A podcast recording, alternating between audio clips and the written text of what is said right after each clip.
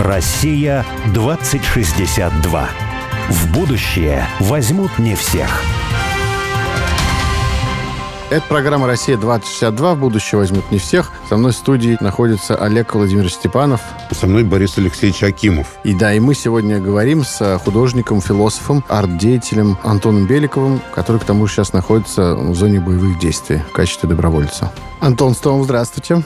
Антон, здравствуй. Да, ну, здравствуйте. А вот у меня вопрос связан с тем, что были ли какие-нибудь раскольники и расколы, вот, и вы говорите, что были после начала самых последних событий. А вот наоборот, мне интересно, эти события, они на примере ваших проектов мотивировали, стимулировали приток каких-то новых сил? То есть пришли ли какие-то новые люди, может быть, которые были, например, идеологически раньше далеки от вот такой вот русской повестки, но были при этом в какой-то художественной арт-тусовке, они повернулись в сторону, наоборот, новой патриотической повестки? Или может быть, появились какие-то новые молодые художники или какие-то арт-деятели, которые на горизонте замаячили после этих событий, как-то мотивировал их свой вся эта ситуация на новую какой-то взгляд, что ли, на искусство? На самом деле, да. На самом деле таких людей оказалось очень много. Здесь даже дело не только в художниках и не столько в художниках. Сейчас у нас вот, ну, довольно непростая ситуация с обеспечением там вот в подразделении, где я служу. Вот. И мы в какой-то момент объявляли там всякие сборы, благотворительные выставки и всякое такое прочее. И удивительно много людей, от которых я не ожидал, что они каким-то образом будут помогать, впрягаться, я не знаю, что-то организовывать, как-то поддерживать там деньгами, связями и так далее.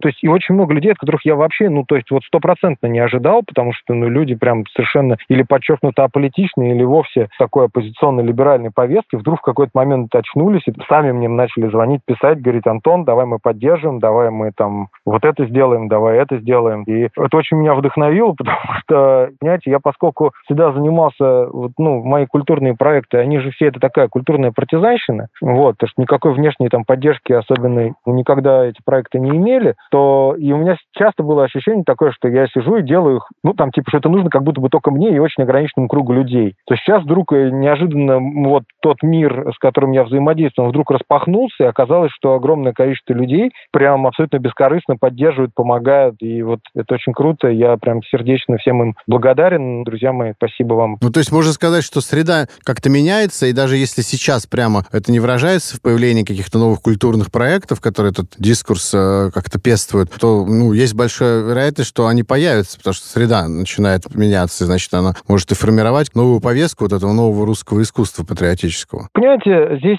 когда я говорю патриотическое искусство, это словосочетание для меня отдельная боль по очень простой причине. Дело в том, что когда у нас некоторое время назад государство очнулось и осознало, что русская повестка нужна, что патриотическая повестка нужна, что государственническая повестка нужна, то оно пошло по линии оплачиваемого патриотизма. То есть, условно говоря, есть некий запрос, и этот государственный запрос, оплачиваемый такой, и этот запрос, он удовлетворяется каким-то кругом более-менее придворных людей, половина из которых, как только запахло жареным, убежала, предала и так далее и тому подобное. Поэтому Akimov мне не очень нравится идея оплачиваемого патриотизма, то есть когда людям платят за то, что они любят Родину. Ну, а фактически это на практике выглядит как? Условно говоря, берется какой-нибудь гомункул типа шамана, он выпестывается, значит, в каких-то колбах, лабораториях, значит, дальше его выставляют с готовыми текстами, готовой музычкой на публику. Такое социальная инженерия такая. Вот. Я считаю, что это вообще неправильный путь, так делать не надо, а надо действовать совершенно иначе. Нужно, чтобы элиты по-новому посмотрели на собственный народ и осознали, что русский народ, во-первых, добрый, что не надо его бояться, он не собирается никого вешать на столбах там, и так далее. Во-вторых, осознать, что русский народ очень творческий. Не нужно ему скармливать то, что выдумано там где-то в социальных э, инженерных лабораториях, а нужно просто к нему прислушаться.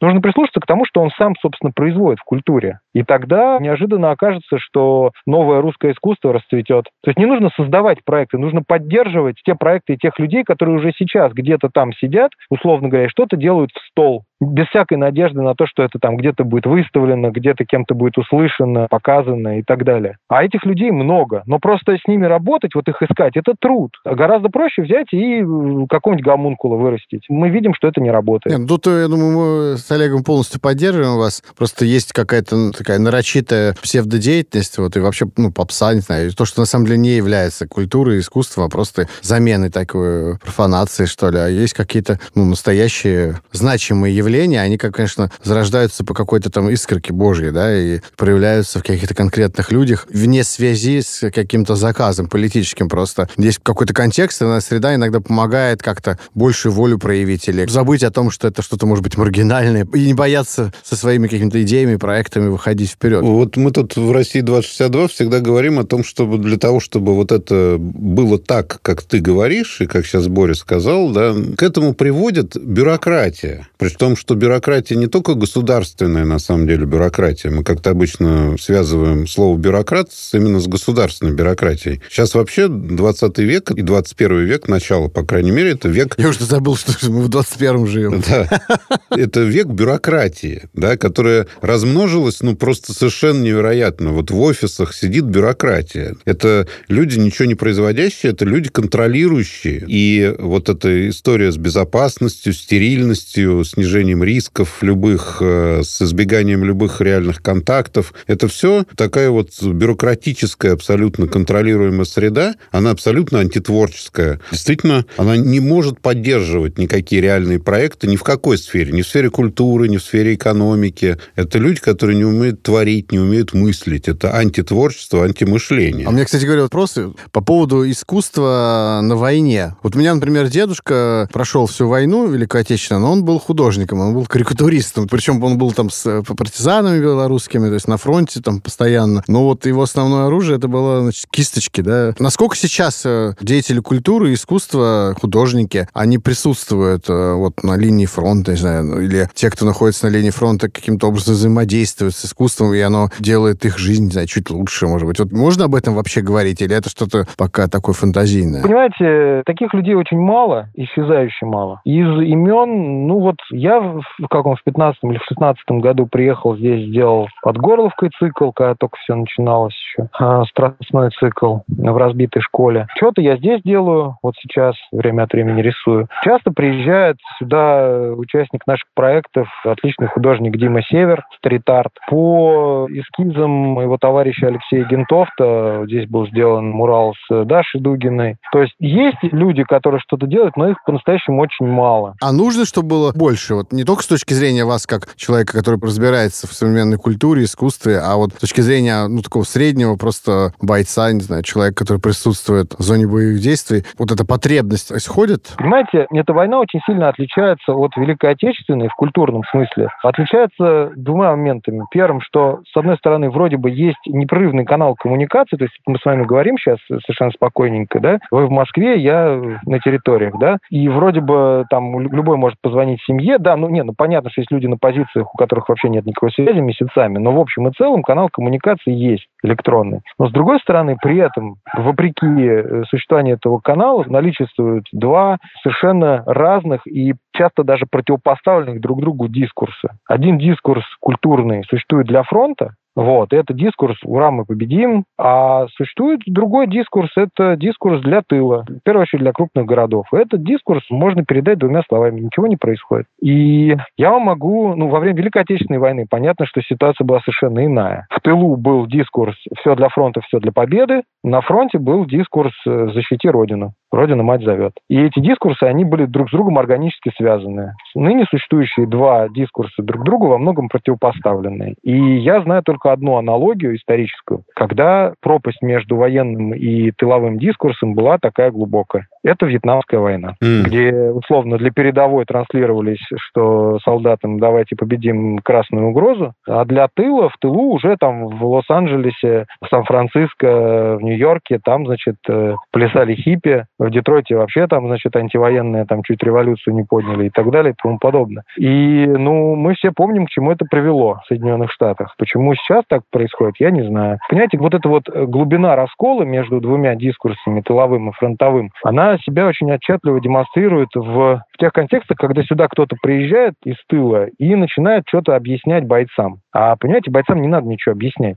То есть люди, которые повседневно рискуют жизнью, они внутри собственной черепной коробки давно нашли ответы на то, почему они здесь, зачем они здесь, за что они здесь и так далее. И я вам хочу сказать, что для большинства этот ответ, они здесь за пацанов. Понимаете? А это говорит, опять же, о чем? Это говорит о том, что вот такого контекста, как сражение за Родину, его здесь я не слышал. Понимаете, более того, когда я сам такое транслирую, ну, меня смотрят как немножко на блаженного такого. Вот э, я сейчас просто подумал, когда вот услышал твои слова, мы часто тоже говорим о том, что вот, ну, наши связи, и, соответственно, наша связь, э, ну, с той землей, на которой мы живем, с теми людьми, с которыми мы живем на этой земле, она не может быть связью вообще. Вот вообще Родина, да, это, ну, это такой какой-то пошлый бюрократический патриотизм. Бывают конкретные люди, конкретное место, где я живу, с которым я конкретно связан, дорогое мне место, дорогие мне люди. Из этого уже образуются какие-то связи, которые, когда я понимаю, да, вот это для меня ценно, и поэтому это моя родина. И когда ты сказал, что тут вот люди, они не вообще тут чувство патриотизма испытывают, а они вот за пацанов, потому что это были люди, которые рядом. И вот это, ну, на самом деле, важная вещь, потому что, собственно, весь неолиберальный дискурс, он построен на глобализме, о том, что, ну, знаете, семьи вот можно не иметь, а вот сообщество, знаете, это важно. Ну, какое сообщество? Вот знаете, мы сейчас построим арт-кластер, там вы будете собираться, вот городские жители, вот когда вам нечего делать, и вот вы там будете тусоваться. И вот это очень важно, это сообщество. Это не сообщество. Прежде всего, сообщество – это вот те люди, которые живут с тобой в одном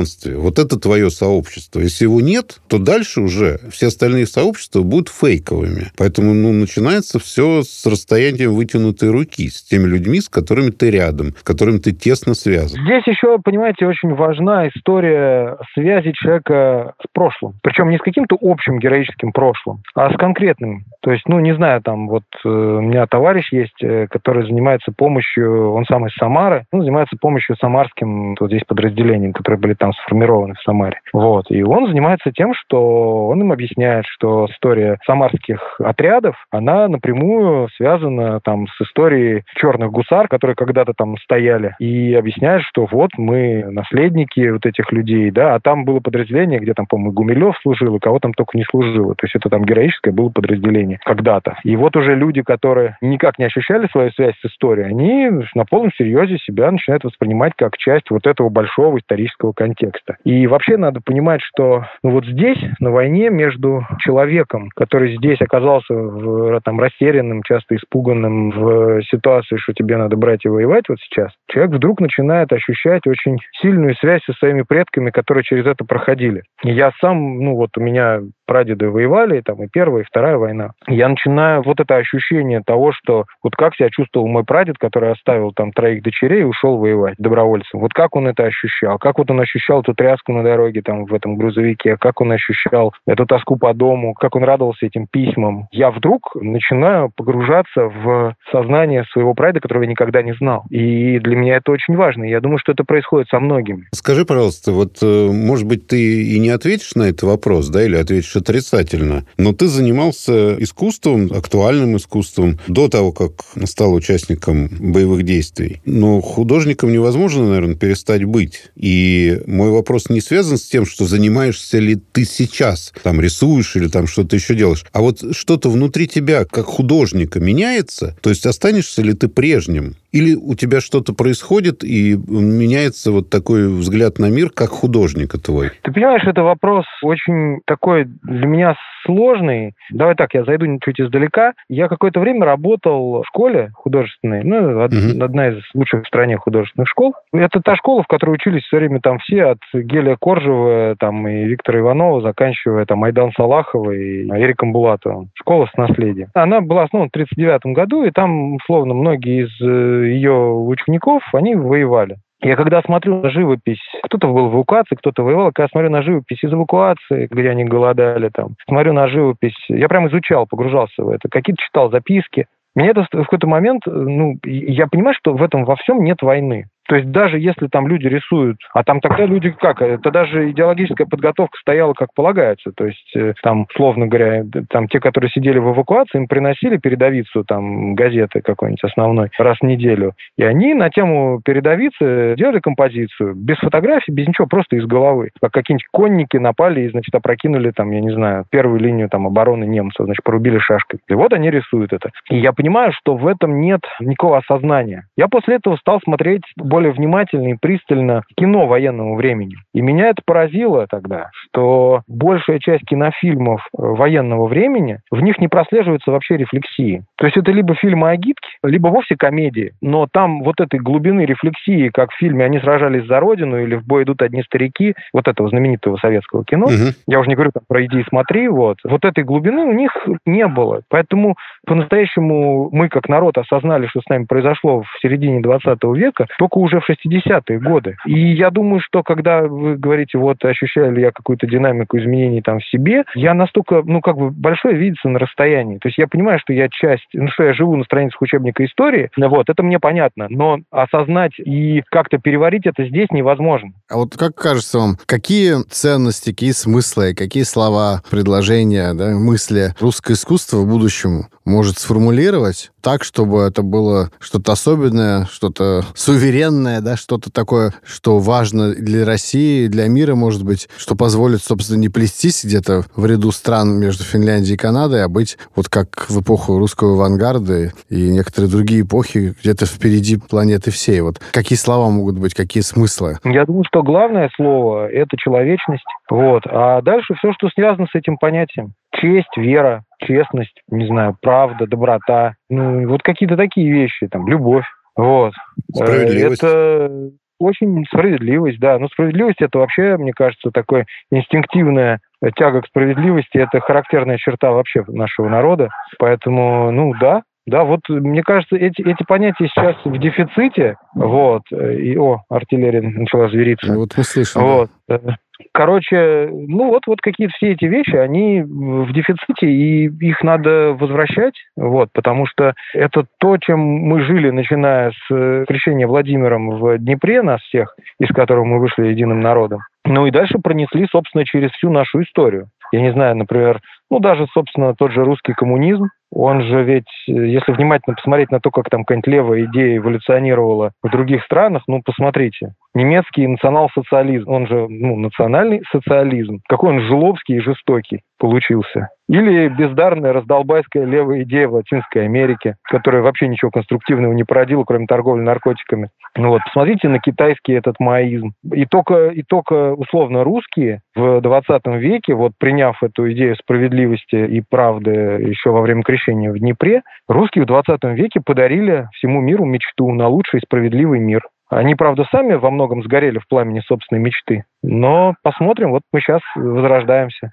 Возродимся ли, не знаю. На самом деле, есть ощущение внутреннее, что возрождаемся. Потому что у меня вот, например, были знакомые, которые, ну, разные, которые вот были в зоне боевых действий, и некоторые вернулись... Вот есть один знакомый, который достаточно опустошенно вернулся, то есть ему такое некоторое разочарование испытал вот, вот того, что, видимо, не увидел какого-то достаточной степени единства, достаточной степени возрождения как раз. Вот ему что-то хотелось увидеть там такое прям вот мощнейшее идейное духовное движение, он его не увидел и вернулся как-то расстроенным вообще. Не знаю, как сказать. Я думаю, что, опять же, понимаете, вот, вот все эти сложные движения духовные, они не сразу наступят. Они наступят спустя какое-то время. Ветераны вернутся с войны. Они вернутся в определенную страну, в определенный контекст. И будут действовать, исходя из того, что они здесь увидели, ощутили и восприняли. Понимаете, то есть я во многом, ну, оказавшись здесь, у меня очень сильно сменился круг общения, да, то есть я в одном, условно говоря, был понятийном поле, сейчас я нахожусь в другом понятийном поле, и я вернусь с этим опытом. И я думаю, что все вернутся с этим опытом.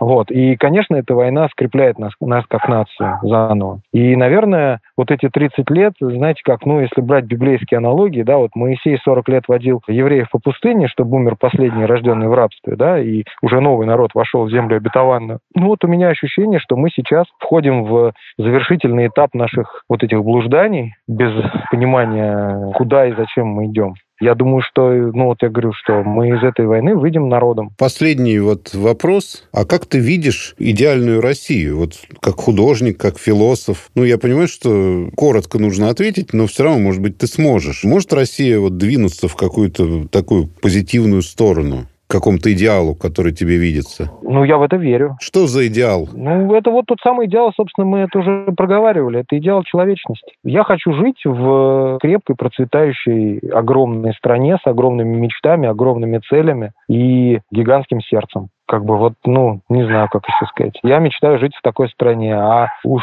какое там место у меня лично будет в этом во всем, я намного не претендую. Понимаете, вот смотрите, я скажу так, я скажу как отец. Я хочу, чтобы мои дети жили в стране, в которой их мечты смогут осуществиться. Я вот услышал про огромность, про сердце, и вспомнил, что мы в одном из э, эпизодов, который снимали про Россию будущего, говорили о том, что Россия такая мечты, это Россия империя любви. Вот мне кажется, может быть, здесь какая-то есть связь между тем, что вы говорите, и империей любви. Ну, не знаю не знаю, тут ну, каждый, наверное, собирает какую-то свою словесную конструкцию на этот счет. Вот я, наверное, свою собрал уже. Я говорю, я хочу, по-настоящему, правда, я очень хочу, чтобы мои дети жили в стране, где они смогут осуществить свои мечты. Где, условно, моему сыну ради занятия наукой не придется ехать в какие-то зарубежные лаборатории, вот, потому что здесь просто нету, не знаю, технических средств для того, чтобы он там себя продвинул в науке. Я не знаю, я не хочу, чтобы там, не знаю, там у меня, условно говоря, дочь там занималась искусством и ощущала себя плетущейся где-то там в хвосте цивилизационного движения и так далее и тому подобное. То есть вот мне кажется, что вот очень важно для нашей страны э, это сочетание свободы и силы. Потому что мы по натуре я говорю, люди добрые очень. И когда мы имеем свободу и силу, мы не совершаем зла мы несем ну, надежду на справедливость и лучшее для всего мира. Понимаете? То есть, ну, на самом деле, на планете есть всего две цивилизации, которые останутся навсегда. Это Рим, который подарил миру римское право и представление о справедливости да, для каждого. И Россия, которая в, совершенно в другом виде, но подарила ту же самую надежду на лучший справедливый мир для всех, для каждого. Не для какой-то избранной кучки, а для каждого. И поэтому я убежден в том, что даже если наша цивилизация однажды там падет, забудется язык, утратится литература, потеряется живопись, там, я не знаю, там, разрушится здание, то вот эта надежда, наша русская мечта, она останется навсегда, и мы вровень с Римом. Антон, спасибо да, большое. спасибо огромное. Да. Хочется пожелать удачи во всем. Спасибо вам большое. Спасибо, рад был пообщаться. Да, мы тоже. Всего спасибо доброго. тебе. Всего доброго. Россия 2062.